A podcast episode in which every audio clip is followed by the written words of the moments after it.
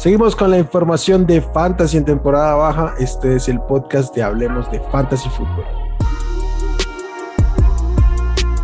Esto es el podcast de Hablemos de Fantasy Fútbol.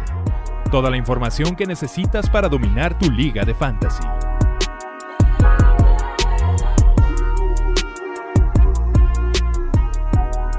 ¿Qué tal amigos? Bienvenidos al podcast de Hablemos de Fantasy Fútbol. Los saluda Wilmar. Como siempre es un placer venir a hablar de este hobby, de este juego que tanto nos apasiona y aunque no estemos practicando en este momento, la información no para, nuestra preparación no para y por supuesto que el contenido aquí sigue. El día de hoy estoy con mi buen amigo Nazario Asad. Pollo, ¿cómo estás? ¿Cómo te ha ido? Qué gusto. ¿Qué tal, Will? ¿Cómo estás? ¿Cómo está toda la gente que nos está viendo y escuchando? Pues bastante contento, como pueden ver, aquí venimos con el jersey de los Bengals que van al Super Bowl y nos hicieron el favor a toda la NFL de eliminar a los, a los Chiefs de Kansas y a los tan agradables Jackson Mahomes y Brittany Matthews. Sí, qué curioso, ¿no? Hay como una alegría generalizada con el tema. Y creo que mucho de ello no tiene que ver precisamente con el equipo, sino por los agentes externos que rondan. Eh, pero bueno, vamos, vamos a tener un buen Super Bowl, creo. Eh, Bengals y, los Rams. Estuvieron, ha estado muy buena la postemporada. Esperemos que el Super Bowl esté a la altura. Tu, jugador favorito, Evan McPherson, cuatro goles de campo en cada partido de playoffs y MVP total este kicker. ¿eh?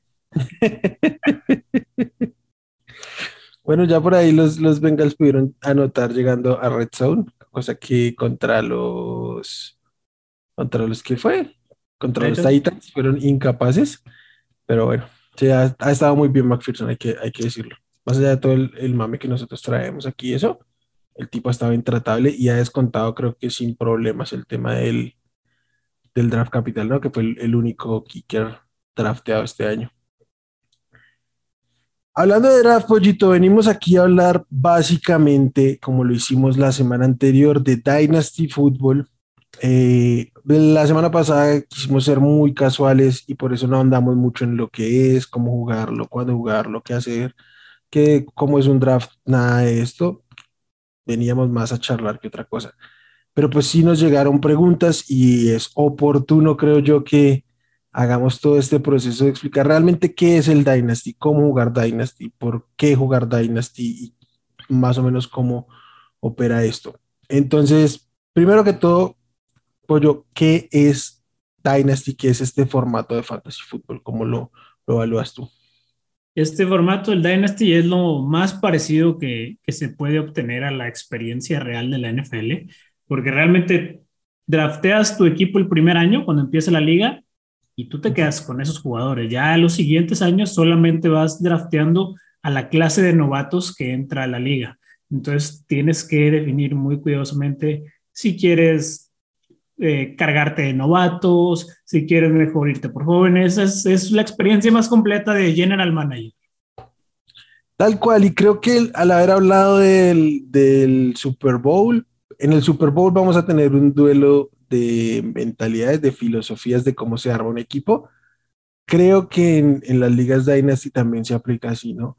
Hay veces que puedes armar tu equipo desde los drafts de manera consecutiva o tener un gran draft, tener un gran año, o hacer esto que hacen los Rams de tirar casi que billetazos, conseguir vía trade este, las, las estrellas, puede que sean más veteranos o algo así. Entonces, es lo que dices claramente se aplica y podemos verlo en este momento de una manera muy concisa eh, este tipo de, variantes filosóficas de cómo armar equipos también se, se, aplican al Dynasty. También puedes mirar tú cómo, cómo este, manejas tu, tu, tu plantilla, cómo vas manejando temporada a temporada, cuando sientes que la temporada está perdida y tienes que empezar a mirar cómo capitalizas para el próximo año o, o cómo cuando es oportuno comprar. En general, es eso, manejar un equipo de fantasy como si fuera tu equipo de NFL, no tener que estar cambiando año a año. Eh, los drafts, obviamente, cada año son distintos, porque ya no son las 15 y 16 rondas habituales, sino que es uno de 3, 4, 5 rondas dependiendo de qué tan perdón, qué tan enfermos estén eh, para obtener los novatos. Una pregunta que nos llegó muy recurrente, Pollo, ¿dónde se puede jugar Dynasty Football? Hay varias plataformas, eh, está Yahoo, My Fantasy League, eh, son las de más antaño, pero mi preferida por mucho es Sleeper. Sleeper es la más amigable para, para el usuario. Lleva el, llevo ahí yo algunas de mis ligas Dynasty y el control año con año que te brinda es, es excelente. El control de los trades con las selecciones futuras de draft, el draft board. La verdad es la, es la, es la plataforma que por mucho les recomiendo para este tipo de ligas. Sí, creo que en general todas las plataformas, en todas las plataformas puedes jugar Dynasty, pero obviamente hay unas más amigables que, que otras. En NFL no. Ahí solo es pero... Sí se puede jugar, pero es súper tedioso porque tienes que hacer unas configuraciones súper específicas. No te dejan activar la liga sino por allá en junio, julio. No, es bastante tedioso. Eh, a, mí para jugar redraft eh, me siento muy cómodo en la plataforma de NFL, pero alguna vez tuve una Dynasty un rato ahí y no, no, gracias. Entonces sí creo que para mí también la, la más cómoda, la más amigable, la, la, plataforma más intuitiva creo que es Sleeper. y es una plataforma con una interfaz muy sencilla, muy cómoda, que cualquiera puede mm, manejar con mucha tranquilidad, cualquiera puede ser comisionado sin mayor problema porque es muy, muy, muy sencillo. Uh, ¿Cómo los, los, rosters, evidentemente, las ligas Dynasty, pues tienen una conformación distinta, principalmente en la cantidad de jugadores. ¿Cuántos jugadores crees que es lo ideal, por así decirlo, eh, para tener un Dynasty? Miren, las que yo tengo, es, suele ser entre 25 y 30 jugadores. Este, yo me inclino más por 30. Sí. Porque ya haces los drafts de novatos de cinco rondas. Con esto depende qué tan locos estén los que quieren jugar, ¿verdad? Sí, sí, sí. Este, pero es la que yo recomendaría. Yo, de hecho, tengo relativamente poco jugando Dynasty, pero pues del, cuando me quise adentrar en este mundo de Dynasty, dentro de las recomendaciones que te ponen es 30, 30, 30, 30 espacios en el roster y 4 en el Taxi Squad, que bueno, y ahora ya hablaremos un poco más adelante de qué es eso. Exacto. Yo estoy de acuerdo. Tiene que ser un roster robusto, entonces entre 25 y 30, lo que el número que les parezca está bien. Además, yo creo que el, los spots de tu alineación titular también debe ser profundo, adicionarle uno, dos, este, flex, Aquí ya habíamos hablado que a mí particularmente me gusta el Superflex, a ti tú prefieres darle, modificar el sistema de puntuación de, de las posiciones para darle más valor. Y creo que esta es la clave, darle valor a todas las posiciones, a todos los jugadores que estén en tu roster, en tu configuración, sea cual sea, sea cual sea, darle valor a las posiciones. Sí, totalmente. Como dices tú, la alineación titular tiene que ser casi de la mitad del roster, o sea, te estás hablando de unos 12, 13 jugadores por, por roster. Ya, bueno, dependiendo si eres como yo, que yo también pongo kicker, yo sé que a, Wilmar no le, no le gusta ponerlo, yo sí uso 4 o 5 flex y además el, el kicker eh, y con un solo coreback. Si les interesa saber cómo hago la puntuación para de un solo coreback y que aún así se le dé bastante importancia a la posición y no caer en el superflex, pónganmelo por aquí abajo los que les interese y se las mando. Aquí en los comentarios. Eso, perfecto, perfecto, me parece bien, Pollo. A mí sí es que me gusta Superflex, básicamente por lo que hablábamos eh, la semana anterior. Conlleva un tema de oferta y demanda que ningún otro tipo de modificación lo puede alterar. O sea, no hay nada que modifique la, oferta y demanda de Coreax como el Superflex, por obvias razones. Entonces a mí, a mí sí me gusta el, el Superflex y, creo que para mí sí debería ser casi por default que, que así se, se jugará. Eh, Tax Squad. Ya lo nombraste hace un momento, entonces cuéntanos qué es el Taxi Squad, para qué sirve, cómo se utiliza. El Taxi Squad, o como lo conocemos nosotros más comúnmente en la NFL, es el, el escuadrón de prácticas o la reserva Son los jugadores que en este caso son los novatos, los, los que van entrando a la liga. Y el Taxi Squad es, es, un, es una sección en la que tú puedes tenerlos ahí sin que te cuenten como lugar de roster. Ahí los puedes, lo que se acostumbra es que sea un año. Hay algunas ligas o algunos formatos en los que te dejan mantenerlo los primeros dos años que estén en la liga, pero bueno, también para crear cierto material de waiver, eh, aconsejan que sea un año y si ya no lo subes al equipo este, principal, pues se va a, a, los waivers. Este, Wilmar, aquí no sé a ti cómo te gusta, yo sí prefiero que sea solamente un año. Y bueno, la opción que te da es que si tú subes al jugador de la escuadra de prácticas del Taxi Squad a tu roster durante la temporada, ya no lo puedes regresar ya se queda como parte del roster y ya tienes que tirar a alguien más. Eh, a, mí no me gusta hacer la comparación con el Practice Squad porque el Practice Squad es, mucho más dinámico. Eh, pueden entrar, pueden salir y eso. Entonces, yo prefiero mm, compararlo como, perdón, es otro deporte, pero como en el foot, que tienes este, como las fuerzas básicas y los tienes ahí, cuando quieres los subes al primer equipo. Literalmente es eso. Eh, creo que es clave lo último que dices. Generalmente se utiliza una, como una fecha límite donde los puedes modificar a tu parecer, como quieras, todos los novatos que tengas ahí. Pasada la fecha límite, pueden salir, pero ya no pueden volver a entrar y ese spot va a quedar uh, desocupado. ¿sí? Entonces, básicamente, como yo lo veo, es para tener ahí jugadores de proyección que no tengas pensado utilizar en tu primer año, que prefieras guardártelo un tiempo, entonces te guardas ese spot. Mm. Está cayendo. Empezamos con los daños. Eh, sí, creo que lo ideal es un año, creo que dos años es exagerado. Este, pero tampoco varía mucho. Creo que el tema este de la, de la, de aumentar oferta de waivers realmente no aplica tanto, porque mientras tengas cuatro jugadores ahí, no importa cuáles sean los cuatro jugadores, sigue siendo la misma cantidad de jugadores que están en tu roster. Entonces, no sé. A mí lo único sí es que no tratar de poner, cuando tienes un jugador que es, empieza lento, pero en la segunda mitad de su temporada no va a arrancar, no ocupes ese, ese, espacio. Hay suficientes espacios en la banca para tener este tipo de jugadores de, de segunda. Este, sí, yo nunca acabé con mi taxi squad casi vacío porque a principio de temporada tenía ahí a Donald Parham, a Ramondre Stevenson, jugadores que acabaron siendo bastante utilizables. Sí, sí, sí. A mí no me pasó que por descuido se pasó el, el, el ¿cómo se llama? El deadline de, del Taxi Squad y yo tenía ahí como a Kyle Pitts, a Ronald Moore, o sea, jugadores que yo sabía que iba a utilizar durante la temporada, pero no les moví porque eran los, o sea, los metí ahí mientras generaba espacio para tener la oportunidad de mover este, mi roster.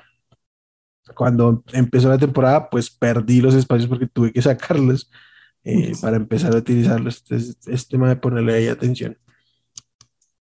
Eh, yo tengo un, tema particular con el draft de los Dynasty. Generalmente, o no, generalmente no. Los drafts de, ligas Dynasty se dividen en dos. El startup, que como se conoce, es cuando agarras todo tu equipo, tus 30 jugadores, y eh, con eso es con el que vas a empezar a construir. Y los drafts de novatos, que particularmente en Sleeper se le denomina drafts suplementarios, donde pones estas cinco rondas, únicamente aceptas novatos.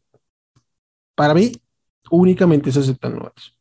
Para mí, yo sé que por configuración de la aplicación, y seguramente habrá gente que diga así, permite novatos y agentes libres eh, que estén en ese momento. A mí personalmente no me gusta, me gusta que la gente esté un poquito forzada a conocer a los novatos, porque si no terminas en tercera ronda, ya no conoces a nadie, entonces te llevas al tipo que reconoces el nombre y, ya, por, ya está. Más allá de que no tenga upside, que no tenga mucha proyección, nada. O sea, a mí me gusta que sea exclusivamente de novatos, pero sé que se puede optar así. Y a mí me gusta que los startups no incluyan a los novatos. O sea, el primer año de tu liga, que haya dos drafts, ya sea por sorteo, por dinámicas, que lo definan como sea, pero que no lo hagan así porque Eh, evidentemente el valor de los novatos es muy distinto de los jugadores veteranos, por más de que en general hay que tomar en cuenta la edad, la posición, la proyección, los años que lleva la liga, todo eso hay que tener en cuenta siempre en el startup. Pues la realidad de los novatos es muy distinta y el valor dentro de, un draft startup no es similar comparativamente con el que se le puede dar en un draft de novatos. Ah, y particularmente con el tema de, de, los picks y el valor y todo el tema, que ya vamos a hablar un poquito de los trades, pero bueno, ¿estás de acuerdo con eso? En general, de las dos cosas que toqué, de meter o no este, veteranos en el draft de suplementario, para así decirlo.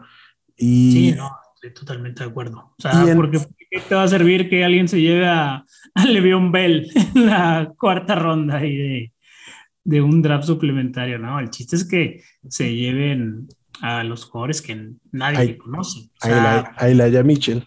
A Elijah Mitchell, por ejemplo. incluso en muchas ligas se llevaron, el mismo Donald Parham era uno de los no tan conocidos. Todos pero, pero Pat Perdón, Donald Farman era del draft anterior. Por eso, o sea, pero en el ah, cuestión del draft de, de novatos. o sea, son jugadores que no saben ni siquiera si lo vas a pegar o no, pero te pueden salvar una temporada. De acuerdo. O no. O meterlo en el Taxi Squad y en un año ver si agarró un rol o si, o si no. Este, justamente para esto creo que es muy útil el, el Taxi Squad. No estoy diciendo que sea el, el uso específico, pero creo que brinda esta oportunidad.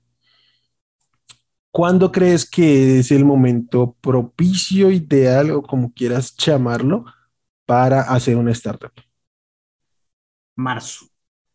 Para mí es marzo. Antes del draft de, de novatos, haces tu draft de, de, los veteranos. Ya terminada la temporada, ya pasando la agencia libre, te diría, pasando la agencia libre. Ok, estoy muy de acuerdo, estoy muy de acuerdo. Si tienen la gana ahorita en la cabeza jugar Dynasty y empezar, no se pongan a hacer draft ahorita. A mí mm, me parece un poco, es apresurado, obviamente, pero además están jugándole a estar adivinando cosas.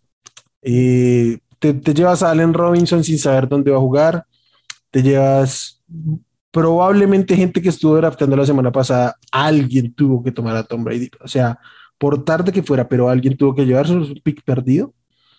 Y solo por estar adivinando si va o no va a jugar. Entonces a mí no me parece que eso tenga sentido. Creo que mucho tiene que ver con la fiebre que tenemos de jugar, con la fiebre que tenemos de draftear. Draft, el draft en todas las ligas, pero especialmente las Dynasty, los drafts son el momento más eh, o sea, son el mejor momento, el que más disfrutas y estar. Y en este tipo de draft más aún, porque están los trades incluidos y todo el tema, que ya ahorita hablamos de eso.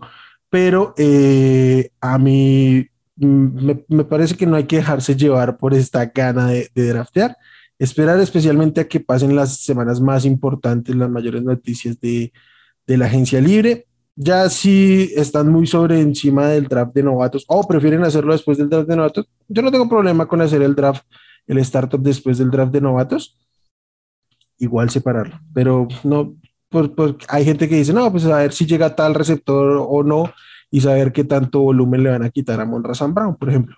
Entonces, eso lo puedo entender, pero a mí me parece bien marzo como, como bien mencionas. Y creo que una particularidad en los drafts de novatos en comparación de los drafts de ligas redraft es que ya en, los años subsecuentes, no solo en el, en el draft inicial, el draft de novatos normalmente se hace recién pasado el draft de, de la NFL. No te esperas hasta agosto, septiembre, eh, perdón, julio, agosto, cuando sueles draftear los, los, los redrafts. Totalmente, totalmente. Es terminando el draft de novatos, ves más o menos ya las situaciones, las analizas y venga, draft de Dynasty. sí, una semanita después y ya a darle. Y creo que aquí un tema muy importante que ya nombrábamos por encimita con Charlie la semana pasada, y es que los drafts sean lentos, tanto el draft de, de inicial como los drafts de novatos, porque eh, como en ninguna otra liga, la importancia de los trades en las ligas Dynasty es crucial y empieza desde el draft, desde negociar tus picks y no solo los picks de drafts de novatos, sino durante el, el startup. Si te, estás enamorado de un jugador y quieres tenerlo, pues tienes que pagar para subir. Entonces, es muy importante hacer los drafts lentos. ¿Qué es un draft lento para quien no lo conozca? Mm, no pones eh, este horario estimado del pick, o, sea, es distinto al, al redraft, donde todos nos encontramos a tal hora y duramos dos horas, cada uno tiene dos minutos para hacer su pick. No, aquí se da un tiempo de cuatro, ocho, doce horas, incluso sin, sin tiempo específico, para que cada quien haga el pick en el momento que quiera, que utilice el tiempo como quiera, si quiere negociar, si quiere tomarse ocho horas para tomar una decisión, más o menos así funciona. Y seguramente se van a tardar algunas, alguna o algunas semanas drafteando, pero nada, hay muchas cosas dentro del draft, del proceso de draft que lo hace muy, muy interesante y los va a divertir bastante. Sí, no hay, nada no hay nada como los trades en, en un draft, sobre todo el, el startup, el de, el de veteranos. Ahí son tantas rondas, se presta para hacer un montón de trades. Yo lo disfruté sobremanera en, cuando las ligas que empecé, era una locura. Porque ahí, real, a diferencia de las redraft, Aquí todo el mundo, es, todo el mundo, toda la liga está abierto a tradear. Claro. Sí, si no estás abierto a tradear, vas a detestar las ligas Dynasty, no vas a hacer, no, no las vas a soportar, porque es la única manera de mover tu equipo. Sí. Sí, no, y en el startup yo también estoy de acuerdo, porque además el draft de novatos también es muy interesante, también hay muchos eh, trades pero es distinto. En una tercera ronda de un draft de novatos ya no tienes tanto valor y empiezas a depreciar un poquito los picks, no, no los miras con tanto interés. Aquí no, aquí tienes 30 rondas y en las 30 rondas seguramente algo de valor se te ocurre para, para este, hacer, ¿no? Entonces, a mí también me parece que los trades en el, en el draft de, de inicial es, buenísimo. Yo aquí hago una recomendación de lo que es la plataforma Sleeper si juegan, si van a hacer su, su, su, startup ahí, este, activen el, el, draft suplementario del 2022 antes de hacer el, el, el, draft, empezar el draft inicial, porque si no, no les va a dejar comerciar picks del, del draft suplementario. Este, ahí, ahí, es un tip que lo vi porque Charlie ya está drafteando por ahí una liga y tuvo un problema. O sea, tuvo que apalabrar el pick porque no está activo la posibilidad. Sí, no, tiene, razón y me pasó a mí también. De hecho, yo tuve que como levantar a mano los trades que se habían hecho para al activar el, el, el draft suplementario asignar esos picks a los dueños. Exacto. Este, y creo que un poco es devolvernos a la esencia de, de cómo armar un Dynasty más allá del proceso que hemos venido hablando pero es súper importante que hagan Dynasty con personas que sean, que estén comprometidas con el tema, porque es muy complejo cuando tenés un, un Dynasty y un equipo pues se desarma, no le va bien, suceden lesiones o bajas de juego, lo que sea, y la persona no le interesa competir realmente y deja botado el equipo, y luego tienes que buscarle un dueño a un equipo malo, sin capital de draft quizás, entonces ah, traten de hacerlo con personas de confianza, que sean comprometidas, que ya conozcan, que disfruten del tema. Y que no, no sé si tú lo veas así, para mí un poquito sí, creo que el Dynasty eh, es como un ascenso en términos de las ligas, no que los que juegan Dynasty sean mejores, pero pues sí tienen un nivel de complejidad distinto y pues implica que las personas tengan un nivel de compromiso distinto. Sí, sin duda. Yo realmente, yo lo veo así. El mínimo de compromiso que debes de tener para una liga Dynasty son cuatro años. Sí. Es el promedio de duración que suelen tener este tipo de ligas.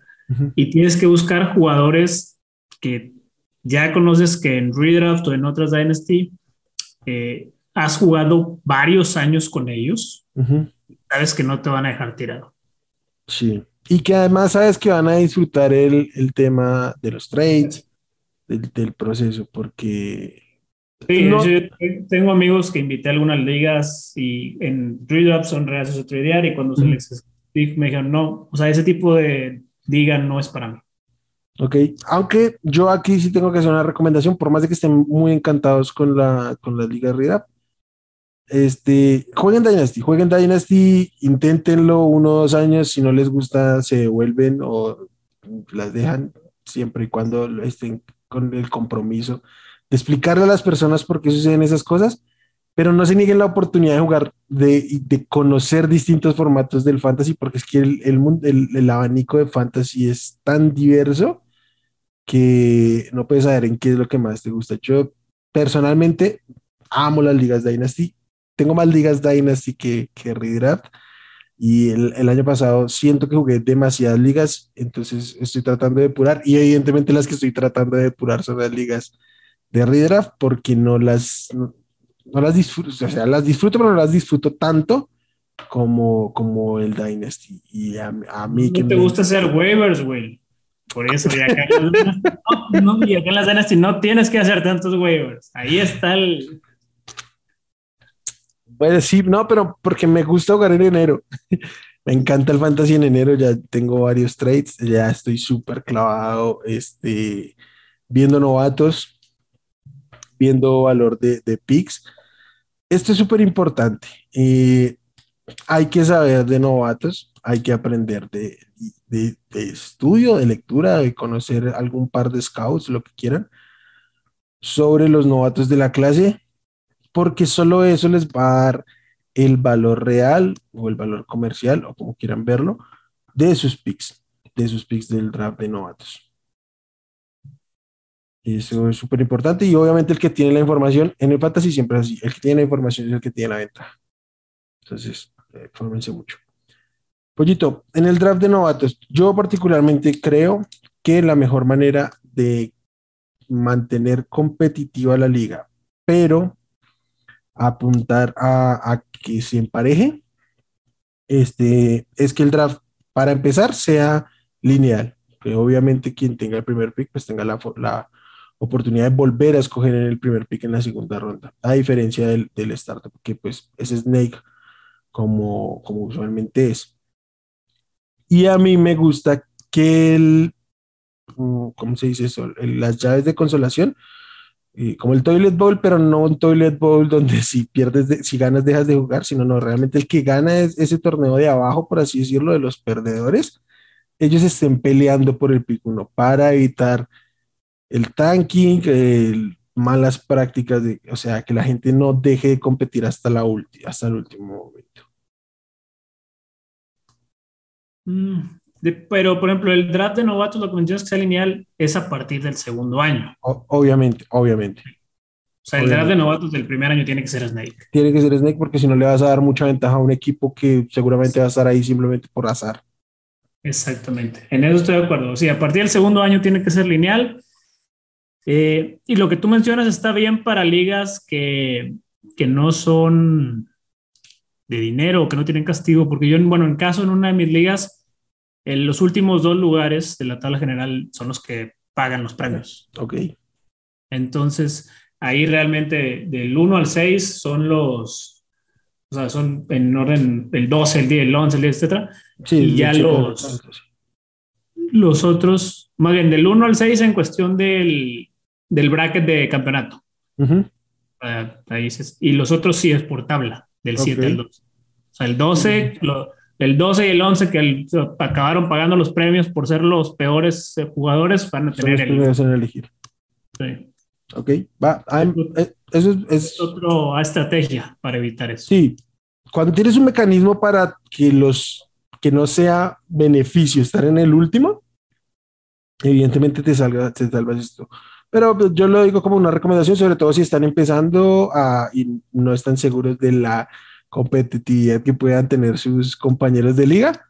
Este, pero más allá de eso, en un aspecto ético y moral, no, no hagan tan no, no sean esa persona que. que jueguen, jueguen, para competir siempre sí. el, el, año que estén ahí, o si, bueno, ya ven que tienen que reconstruir, pero para que compitan el año siguiente, porque hay muchos equipos sí.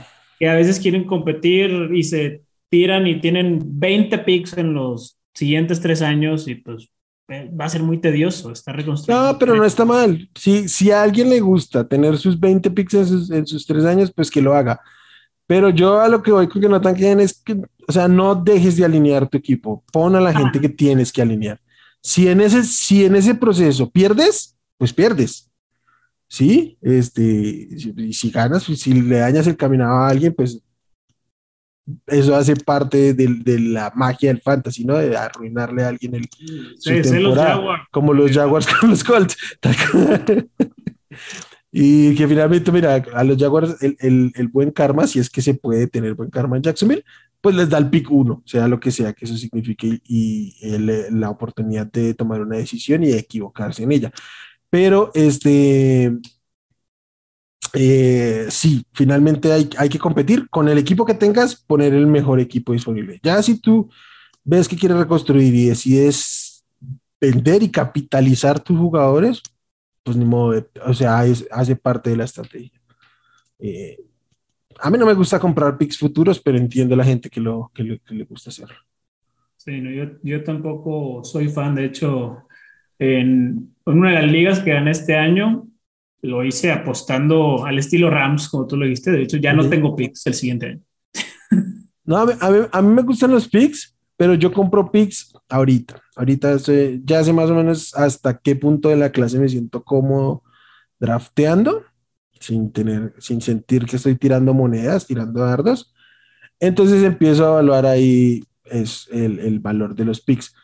Pero eso que yo ahorita te haga un cambio y te compro un pick del próximo año sin saber qué pick va a ser, a mí eso no me gusta, pero entiendo la gente que lo, que lo hace. Obviamente es una estrategia y cada quien mira cómo, cómo lo hace.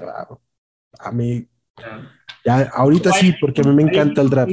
Es que mi equipo está cargado muy hacia los veteranos, que no necesito los picks de este año y los voy a necesitar en, el 2023. 2023. Entonces, si yo puedo cambiar mis picks de 2022 por incluso picks mejores en el 2023, que ya voy a tener mucho jugador viejo, pues es muy válido, es una estrategia Sí, es, es, válido. Yo, no estoy diciendo que no sea válido, simplemente que a mí personalmente, como, a, a, mí como persona, no, no me fascina. Uh, por ejemplo, conozco muchas personas que en este momento están vendiendo sus picks y, y acumulando picks para la clase del 2023 porque está este imaginario y quizás no tan imaginario, que la clase 2023 viene mucho mejor cargada de talento que esta. Yo creo que se está subvalorando un poco la clase de este año y ahí hay que encontrar valor, pero en general sí, la clase del 2023 va a ser mejor. Entonces, eh, vale, en ese sentido vale la pena eh, no tomar un riesgo ahorita por ir a algo que puede ser un poquito más certeza en 2023. Entonces, ese tipo de cosas sí se pueden hacer. De acuerdo. Uh, no sé, Pollito, no sé si se nos esté quedando algo que más quieras decir al respecto. Bueno, otro tema este, que a lo mejor le puede importar a la gente. ¿Cuántos eh, espacios de, re, de, reserva de lesionados? Sí, porque es, puede, por ser un roster tan amplio, uh -huh. pues te puede caer el hospital. Sí, en, en, en, la Liga Redraft muchas veces no se aplica esto de las reservas de lesionados. Este, bueno, los últimos dos años, evidentemente por el tema del COVID, sí, pero antes no era tan habitual. Aquí sí es súper clave tener espacios de, de, reserva de lesionados. Yo no creo que haya un número correcto, creo que si pone dos, tres, cuatro, cinco, está bien. Uh, yo personalmente, yo a mí me gustan los rosters amplios. Si, puedo, si si la liga se siente cómoda con cinco spots del injury reserve, los, los abro. Uh, eso además te permite jugar semana a semana con los jugadores que están o no disponibles y, y, poder ahí sí encontrar alguna opción de waivers, aunque seguramente no va a haber valor, pero pues está la oportunidad. Entonces a mí me gusta abrir mucho. ¿Tú qué, qué tanto abres realmente este margen de maniobra ahí? Mira, yo realmente, digo, no tengo tantos años como tú jugando, uh -huh. son pocos. En las ligas normalmente tenemos entre 3 y 4, pero sí me pasó, sobre todo ahorita que era también COVID y, y lesiones, llegué a una semifinal con 13 jugadores fuera, entre, entre lesiones sí. y COVID. Sí, sí, sí. Sí, es que ahorita en el COVID son muy valiosos estos spots de de, de ¿cómo se llama? De, del injury reserve. Yo te, el año, no es, no es que, que acaba de pasar, sino en 2020, una semana que entre lesionados y bye weeks, eh, una liga donde tenía que alinear como eh, este John eh, Hightower, que es como el quinto receptor de los Eagles, eh, y así, de, por la misma de lo, lo profunda que puede ser una liga y pues la- las lesiones que, que conlleva. Justamente hablando de, de la profundidad, a mí personalmente, pero pues este ya es un tema muy, muy propio porque ya tengo bastante tiempo jugando. A mí me gustan los drafts de novatos largos, o sea, de varias rondas, cuatro, cinco, cinco rondas, básicamente. Pero creo que si la gente está empezando, la recomendación es que no sea tan, tan, tan largo, que sea unas tres rondas, porque es muy probable que en la cuarta ronda ustedes ya no conozcan muchos jugadores o, o no puedan valorar de la suficiente manera los jugadores que estén disponibles. Porque yo entiendo, la gente no se clava a ver videos de 30 receptores de novatos. Es normal. No sé, ¿tú qué opinas? O si además a ti tampoco te gusta que sea largo, no sé, güerito. Fíjate, yo sí me gusta que sean de cinco, de cinco rondas. En la que soy comisionado, de hecho la hice de, de cinco rondas. En otra que no soy comisionado, ahí sí lo hicieron, lo hicieron de tres. Y justo cuando terminamos de, de hacer el draft suplementario, todos los de la, todos los, de la liga sí dijimos, nos faltaron rondas. Claro.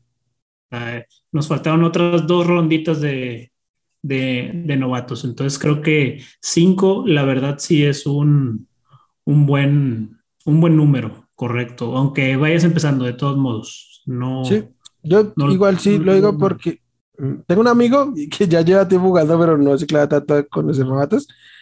Cuarta y quinta ronda te agarra a jugadores de su equipo, del cual es fanático, en alguna posición que, que pueda, porque, pues porque sí, porque no conoce a nadie más, entonces prefiere meter dos dardos de su equipo a ver si alguno le sirve. Entonces, por Mira, eso por ejemplo, lo decía. Un- unos de los, estoy viendo ya el, el draft de ese de cinco rondas de, Ujú. uno de, la- de una de las ligas que soy comisionado, que fue Startup el año pasado. Y te voy a dar algunos de los nombres que se fueron en cuarta y quinta, para que veas las joyitas que, que se fueron. Khalil Herbert, Ujú. Jalen Darden, ¿quién más? Jared Patterson, David Mills, Elijah Mitchell, se fue en el 401. O sea, son. Sí, sí, sí, hay valor. league winners. sí. Sí, sí, sí, o sea, yo lo entiendo, yo lo entiendo, pero eh, muy probablemente la gente que no sea clavada viendo videos de tape, en junio no tenía ni idea de quién era la Mitchell. Pero muchos de estos, por ejemplo, a lo mejor tampoco no tenían ni idea los que los draftearon, pero pues ya pegaron ahí el, Sí, el sí, sí. Es que yo, sí, pero entonces cuando tú no tienes conocimiento, este, o sea, le pegas porque por suerte, básicamente. Entonces, en términos, como a mí me gusta reducir la cuestión, eh, obviamente en el fantasy hay suerte, obviamente hay una cuota de azar, pero a mí me particularmente me gusta limitar porque entre menos suerte, pues más valor tiene para las personas que se esfuerzan y se esmeran en el conocimiento. Pero no, ¿no crees que, por ejemplo, en este caso, los que le pegaron por suerte para el siguiente año, lo- los demás equipos que vieron que en esas rondas hubo cierto valor, Ujú. le van a meter más coco? Sí, tal, tal vez sí, tal vez sí. Sí, a- Le van a ahí hay un decir, punto. "Ah, pues, estos, este, este pollo se llevó a Khalil Herbert en una ronda 5 cuando pudo haber seguido mucho más alto, cosas así. Sí, sí, sí. Va, por, ese lado tienes un punto. O sea, sí, mm, ta- también el conocimiento llama. Y bueno, creo que en general es eso, Pollo. No sé qué más tengas por decir. Dynasty. Mm. Identifiquen su estrategia desde el principio. Porque si quieren buscar competir, pero luego su récord ni siquiera dice que van a competir, entonces les conviene este, Vender. ser mejor vender. No sé, sean conscientes de la realidad de su equipo. Creo que es algo muy importante. Ok, cuando, cuando dijiste que identifiquen su estrategia, que, decías de, de, en términos de posiciones en el draft, y ya estaba haciendo caras porque no, me gusta, eh, pero tienes toda la razón. Y, y, ahora, ya que me vino a la cabeza esto de, la, de las posiciones, en los drafts de novatos no drafté por necesidad.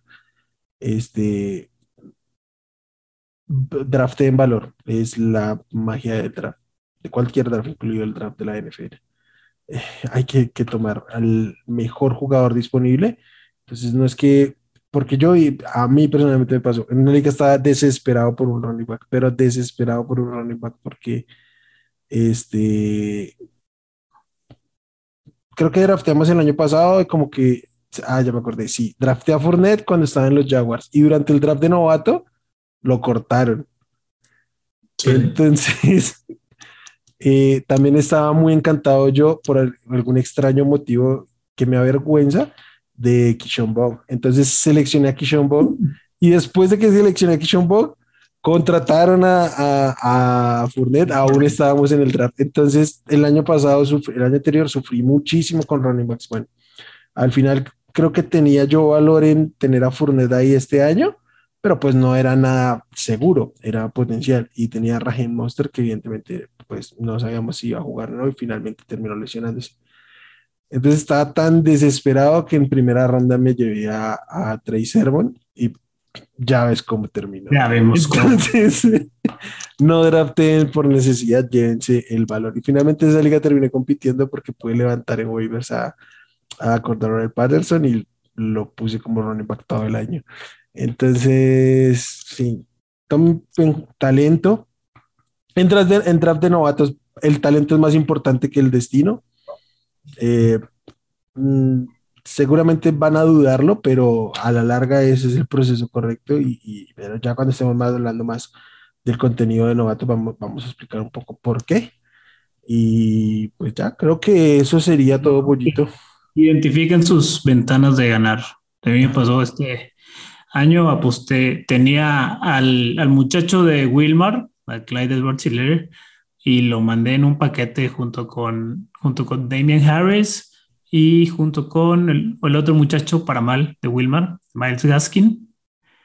Lo mandé en un paquete cuando... Mandaste fue puros paquetes. mandé esos tres, mandé esos tres en un combo por David Montgomery lesionado. Estaba en reserva de lesionados y Fournette, sabiendo que iban a cerrar la temporada cuando más los iba a necesitar y me salió bastante bien, ¿sabes? ¿quieres, que te confiese algo? Creo que estoy tentado a volver a seguir comprando a, a Clive en Dynasty. Will, ese fue el tercer lugar de su equipo. Sí, sí, sí, pero, o sea, es que, o sea, ¿qué, te, qué, qué puedes pagar por él? Nada. O sea, no tienes que pagar nada. Va a estar muy barato, va a estar muy barato, estoy de acuerdo. Y, es una apuesta. Pero... ¿Qué tal salga? Pues es que mira, puede estar, puede llegar al punto de, de barato que si no sale tampoco pasa nada. E, es, eso, es, a lo que voy. O sea, si llega a ese punto, si no, no. O sea, no, no, no vas a, sacrificar jugadores titulares, ni flex, ni nada por el estilo. Pero sí estoy viendo que si empieza a coquetear con una cuarta ronda, con una tercera tardía.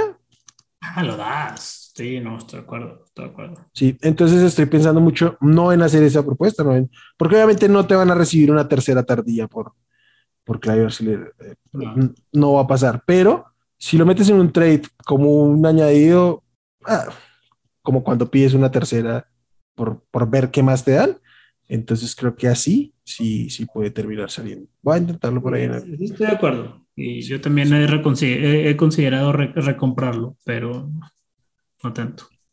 No, no, no, no, no. Y ni, siquiera sabemos qué vaya a pasar ahí. Pero bueno. Pollo, qué gusto venir a hablar de, Dynasty. Espero que a las personas les haya quedado un poquito claro los, las nociones básicas. Espero que no haya sido tan tedioso el, programa, pero bueno, había que aclarar esto. No lo hicimos, no, no quisimos que fuera el primer episodio así, justamente por esto, porque termina siendo un poquito ladrillo explicar por qué Eh, todos queremos saber de jugadores y para Dynasty es muy importante comprar y vender jugadores, entonces aquí vamos a seguir por eso. Pero bueno, teníamos que tratar de hacer todo esto porque no toda la gente está en el mismo eh, nivel de conocimiento sobre algunos temas, entonces hay que hacer el contenido para que todos estemos en él y, y pues nada, síganos preguntando, vamos a seguir generando contenido justamente para responder. Pollito, muchas gracias, qué gusto eh, venir a hablar de fantasy contigo. gracias Will y gracias también a los que nos estuvieron escribiendo, a Daniel Pérez, Diego Torres, Cris, Daro. Síganos escribiendo sus preguntas ahí en, YouTube, ya, les dije, yo me comprometo a, a checarlas y las vamos a estar aquí respondiendo. Por Twitter eso es Wilmar, ahí ya no. yo reclamo no es conmigo, es allá con Will. Venga, eh, nada, pollito, eh, gracias, un gusto como siempre. A Charlie le mandamos un abrazo que no pudo estar hoy. A todos los que nos escuchan, nos ven aquí por YouTube, eh, espero que les haya quedado clara la información y que sigan aquí este, informándose con nosotros. Ya saben que aquí están los botones para suscribirse, la campanita para las notificaciones y la cajita de comentarios para que nos den aquí sus opiniones y que el pollo pueda revisarlas. A los que nos escuchan en formato podcast, desde que nos pueden buscar en redes, en Twitter como arroba Hablemos Fantasy y en Facebook como Hablemos de Fantasy Fútbol. La página del proyecto es hablemosdefutbol.com. Ahí tengo mis rankings. Este, Dynasty. ¿Vas a sacar ranking de Dynasty, Pollo? Sí, sí, los tengo que actualizar. De hecho, los saqué desde la temporada pasada, pero no, no les he movido. Apenas ya estoy esperando que termine el Super Bowl. Sí para, ya darles la actualizada. Eso, entonces cuando los tenga, miramos ahí para subirlos también a la página. Ahí mm, también van, por ahí estamos sacando hilos de Twitter y, artículos sobre jugadores, sobre tendencias, para que le echen ahí un ojito. Eh, nada, amigos, como siempre, un gusto. Este es el podcast de Hablemos de Fantasy Fútbol. Yo soy Wilmar y adiós. Gracias por escuchar el podcast de Hablemos de Fantasy Fútbol. Para más, no olvides seguirnos en redes sociales y visitar hablemosdefutbol.com.